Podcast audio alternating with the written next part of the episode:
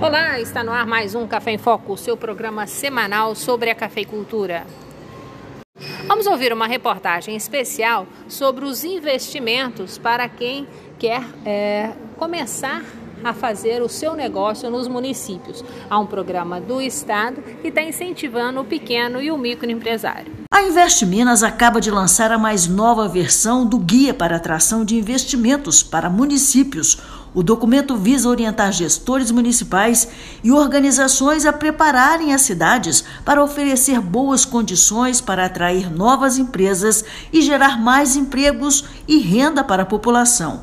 O manual foi elaborado pela equipe técnica do governo de Minas, responsável por intermediar a atração de mais de 200 bilhões de reais em investimentos para o Estado desde 2019. O manual explica, por exemplo, o que é uma política de atração de investimentos e como o gestor pode identificar os potenciais da região.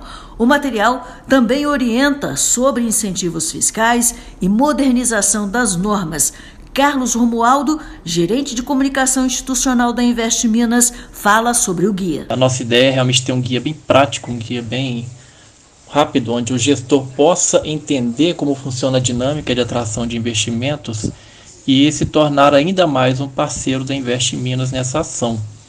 Nós temos 853 municípios e contamos realmente com essa parceria com os municípios para que a gente consiga identificar as melhores oportunidades para atrair mais investimentos para as cidades. É, esse guia foi lançado originalmente no ano passado. Esse ano estamos lançando uma segunda versão, já com algumas melhorias. Falamos aí do valor adicionado fiscal do VAF e da importância dele para o planejamento tributário do município. Temos versões em inglês e espanhol para outras, outras localidades e esperamos realmente que esse material seja bem útil para os gestores municipais. O manual é gratuito e pode ser acessado no site da Invest Minas, www.investminas.mg.gov.br. Da Agência Minas, Sônia Neri. Amiga, sabe o que aconteceu? Júlia chegou aqui em casa dizendo que o marido socou a parede no mesmo briga. Até quando as mulheres vão continuar sentindo medo dentro de casa? Eu fico pensando em perguntar para cada pessoa nesse mundo: onde você está que não me vê? Pois eu sei que isso aí dá até Lei Maria da Penha. E se a Júlia quiser fazer alguma coisa, ela pode sim contar comigo. Nós somos mulheres e temos direito a uma vida livre de violência. Somos nossa existência. Una-se pelo fim da violência contra as mulheres. Realização ONU Mulheres. E a jornalista Kátia Penteado está sempre trazendo as novidades do mundo do agronegócio. Kátia, o que, que tem no Giro 360 dessa semana? Olá, Valéria. Olá, amigo ouvinte do Café em Foco. Que bom estarmos juntos novamente e comemorando. A AgriShow chegou com perspectivas muito animadoras após dois anos de recesso devido à pandemia. Ribeirão Preto e cidades da região também comemoram o retorno do evento presencial. Afinal, a AgriShow é a maior feira de tecnologia agrícola da América Latina e uma das maiores do mundo. O que não faltam são novidades pois desde a última edição presencial em abril de 2019, as empresas foram criativas e fizeram lançamentos virtuais. Mas todo mundo está com vontade de pegar na máquina, sentir o cheiro da tinta, tomar os controles nas mãos e, claro, tirar muita foto ao lado dos lançamentos. Os expositores estão confiantes e animados, esperando mais de 150 mil visitantes no período de 25 a 29 de abril e volume de vendas próximo ao obtido em 2019 e se der até superior. Naquela época foram gerados negócios ao redor de 2 bilhões e 900 milhões. O que não faltam, como eu disse, são lançamentos e inovações para o pequeno, médio e grande agricultor. Além de manterem a operação no campo, as indústrias seguiram investindo em pesquisa e desenvolvimento ao longo desses últimos três anos. A AgriShow também é espaço para a troca riquíssima de conhecimento entre produtores rurais e a cadeia do agro.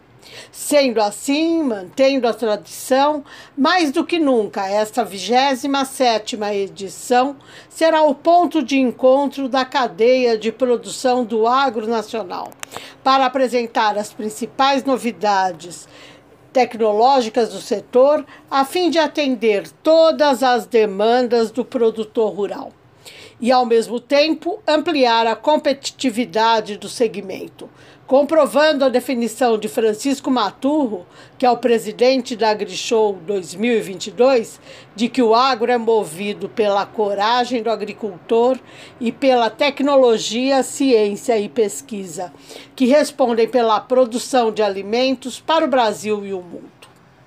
O evento seguirá rigidamente as orientações dos órgãos competentes em relação aos protocolos sanitários. Nessa edição, a feira está gerando cerca de 5 mil empregos diretos e indiretos. Terá sete praças de alimentação, com restaurantes, lanchonetes, grandes redes alimentícias e food trucks.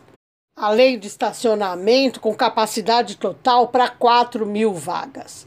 Afinal, AgriShow também é vida social. Eu estarei lá e trarei a vocês algumas das novidades apresentadas. Não vai dar para trazer tudo, né? Mas me aguardem e a qualquer momento você encontra no Gestagro 360 graus em um espaço dedicado exclusivamente à AgriShow, lançamentos e informações das empresas expositoras e do próprio evento. Vale lembrar que na mesma época, de 26 a 28 de abril, acontece a Feira da Indústria Latino-Americana de Aves, Suínos, Peixes e Leite, a Ave Sui, em Medianeira, no Paraná.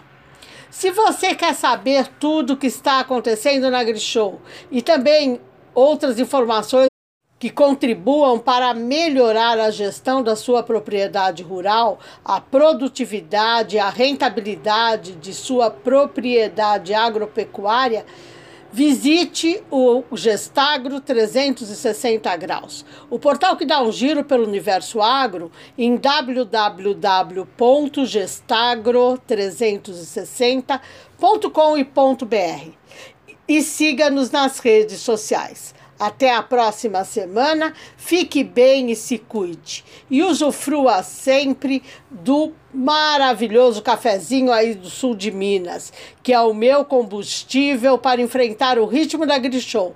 E, claro, alegrar ainda mais a minha vida. Beijo grande. Tchau, Valéria. Até mais. Produtor, resgate hoje mesmo seu fundo rural. Fundo de Assistência ao Trabalhador. A Minasul foi a primeira cooperativa a conquistar esse direito que é seu.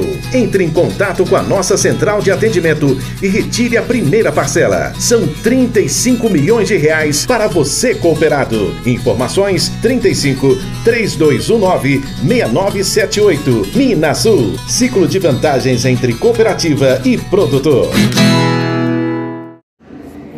nesta semana em que a Cochupé comemora 90 anos e também a reinauguração do núcleo de Monte Santo com uma é, presença da diretoria, dos cafeicultores, uma festa muito bonita lá no núcleo de Monte Santo, que fez 45 anos, marcou também uma homenagem ao seu Carlos Paulino pelos é, mais de 15 anos dedicados como presidente da Cochupé.